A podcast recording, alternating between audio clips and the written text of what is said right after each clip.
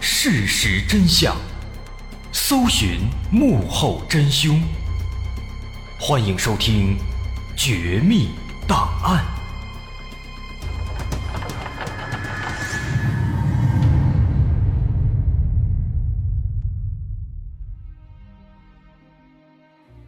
还原事实，探索真相。欢迎来到今天的《绝密档案》，我是大碗。一九九五年十二月二十五日晚上八点，家住在湖南省醴陵市的韩老太太正在家里陪着孙女儿写作业，儿子和儿媳此时都在单位里加班，家里只有他们爷孙俩。这本来会是一个安静祥和的夜晚，但是在晚上八点半左右，忽然有人敲门。老太太以为是儿子儿媳提前回来了。赶紧过去开门，却没想到，刚打开一条缝他就忽然遭到了迎头一击。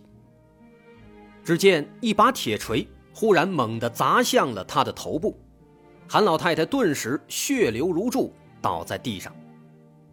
在屋里，只有九岁的小孙女还没看清发生了什么，歹徒已经冲进来，举起铁锤也砸向了这个可怜的孩子。一个小时以后，儿子儿媳下班回家了，刚刚打开门就被眼前的场景彻底吓住了。他们赶紧把母亲和孩子送到医院，并且报了警。后经抢救，孩子活了下来，但是老母亲早在被送到医院之前就已经断了气。警方对现场做了仔细的勘查，发现屋子里被翻得乱七八糟。一些值钱的财物全部被抢走。很明显，这应该是一起入室抢劫案件。在现场留下了案犯的足迹，但他目前却起不到太大的作用，因为警方认为这应该是一起以钱财为目的的随机作案。理由很简单，这一家四口都是普通人，前段时间老人刚刚从乡下搬过来。谈不上有什么仇家，儿子儿媳也都是厂里的普通职工，平日里他们的交际网络非常简单，连朋友都没几个，更别说是仇人了。而且案犯的目标很明显就是钱，这也不符合仇杀的特征。他们家的房子就在马路边，案犯有可能是先在外面观察，发现家中只有老人和孩子。所以才选择这家作为目标的。随机作案的可能性比较大，这也给警方增加了难度。虽然手里有案犯的足迹，但要去哪里寻找足迹的主人呢？这的确是一个难题，因为做完了这起案件之后，这个案犯就逃窜到了湖南省株洲市。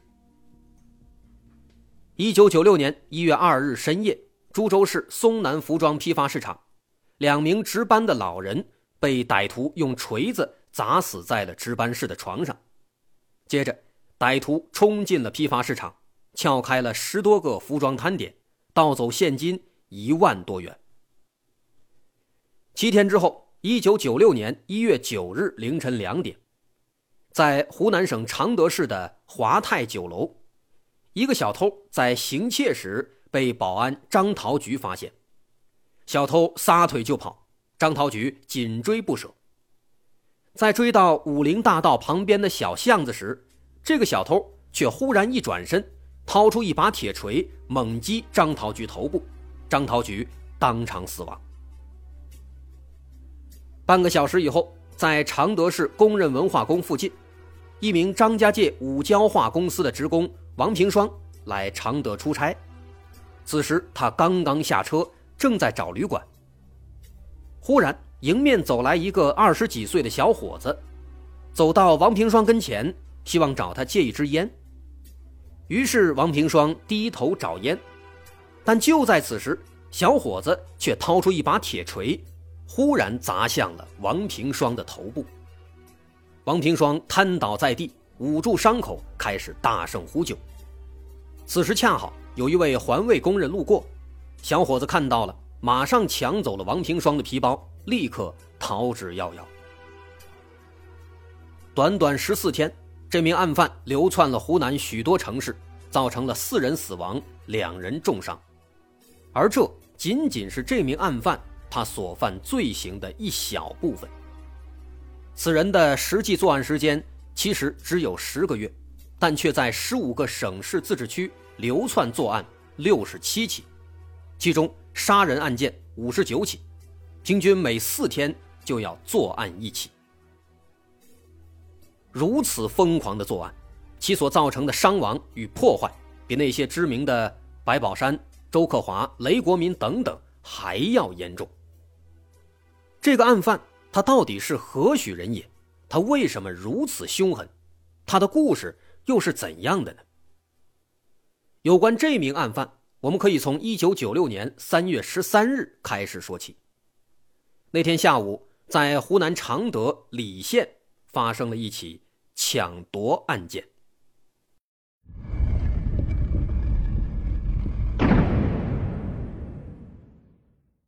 一九九六年三月十三日下午两点多，一名气喘吁吁的年轻男子忽然跑到湖南常德澧县澧阳镇派出所报案。男子表示自己叫雷东升，是一个摩的司机。就在刚才，自己的一辆红色摩托车被一名青年男子抢走了。那个青年男子大概二十多岁，身高在一米七左右，已经骑着自己的摩托车。沿着二零七国道向湖北方向逃走了。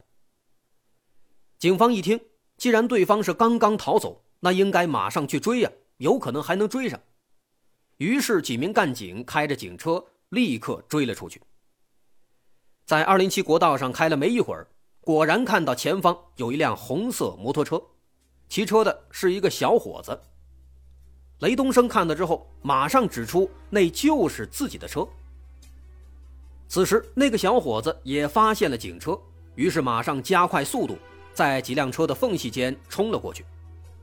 而警方也马上拉起警笛，提醒其他车辆避让，接着快速超车，在后面紧紧地跟着。摩托车肯定是跑不过汽车的，眼看着越来越近，小伙子一拐弯，拐到了旁边的乡间小路上。那这可麻烦了，这种羊肠小道。汽车肯定是进不去啊！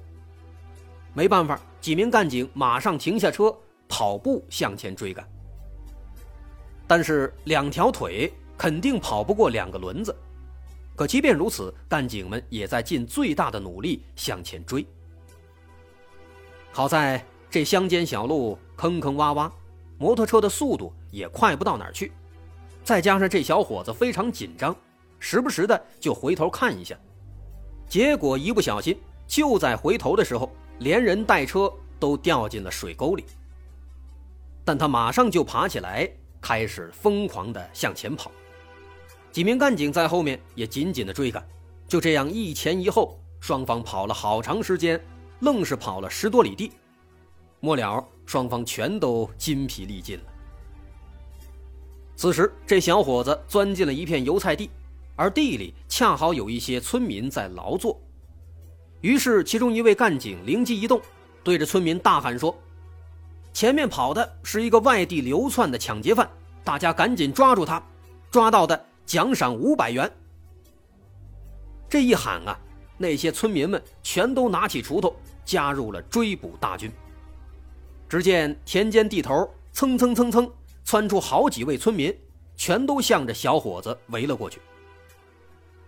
这小伙子一看，好家伙，这么多人全来追自己，他更加紧张了。他干脆狗急跳墙，忽然从口袋里掏出了一大把现金，全都是五十的、一百的人民币，接着向后一扔，撒向了追捕的群众。但他低估了大家的正义感啊，并没有人被这些钞票吸引，大家仍然在紧紧的追赶。最终，在群众。和公安干警的一起努力下，这个小伙子被团团包围，就地伏法。经过当场搜身，警方在他身上搜出了一些现金、一把带有血迹的折叠刀和五张来历不明的身份证。这些发现也让警方对他的身份产生了一些疑惑。不过，面对警方，这小伙子倒是挺老实的，问什么说什么。他说自己叫李莹，来自河南，来李县呢是为了走亲戚。他承认自己确实骑走了雷东升的摩托车，但实际上这是经过雷东升的同意之后他才骑的。他说自己因为这事儿还请雷东升吃了饭，但后来呢，雷东升改变主意了，又不让骑了，还要去派出所报案。所以自己这才慌慌张张的把摩托车给强行骑走了。总而言之，这件事儿呢是雷东升不讲信用在先。这番说辞倒让警方有些意外了，合着这事儿不赖人家。于是警方就去找雷东升核实，而雷东升也非常不好意思的点了点头，表示确有此事。雷东升表示，一天前。自己在车站拉客时认识了这个叫李莹的小伙子，这个小伙子来这儿走亲戚，乘坐了他的摩的，两人一路上聊得不错。在抵达目的地之后啊，李莹表示希望第二天能借一下雷东升的摩托车，因为自己呢去亲戚家里要买一些礼品，骑着摩托车也方便携带，也能让自己更有面子，而且他也不白用。李莹专门请他吃了一顿饭，给了他五十块钱作为使用费，还把一枚金戒指质押给了雷东升。但是转过天来呢，雷东升总觉得不太放心，又不想借了，所以才有了后面的争执，并且表示如果不把摩托车还给自己，那么就要去报警。由此看来啊，这件事儿还真的就是一个闹剧。借还是不借，这是他们个人之间的事情，警方呢也不好评判。无论如何，现在这件事的前因后果都搞清了，啊，都是个人恩怨，没有涉嫌犯罪。那么下一步呢？按理来说也该放人了。可是要放人的话，警方总觉得心里有些不踏实。既然这个李莹他是自己占理，为什么还要一个劲儿的逃跑呢？甚至不惜把钱全都撒出来，这好像不太合理。对此，李莹表示，说当时自己呀其实是有点着急了，毕竟那些乡亲们他们不知道这里面的前因后果，他们怕村民把自己抓住之后啊打自己，所以呢才赶紧撒钱逃走。他说的话呢确实也有道理，但是警方思来想去啊，总感觉这个李莹他不简单啊。主要的疑点在于李莹身上发现的五张身份证和那把带有血迹的折叠刀啊。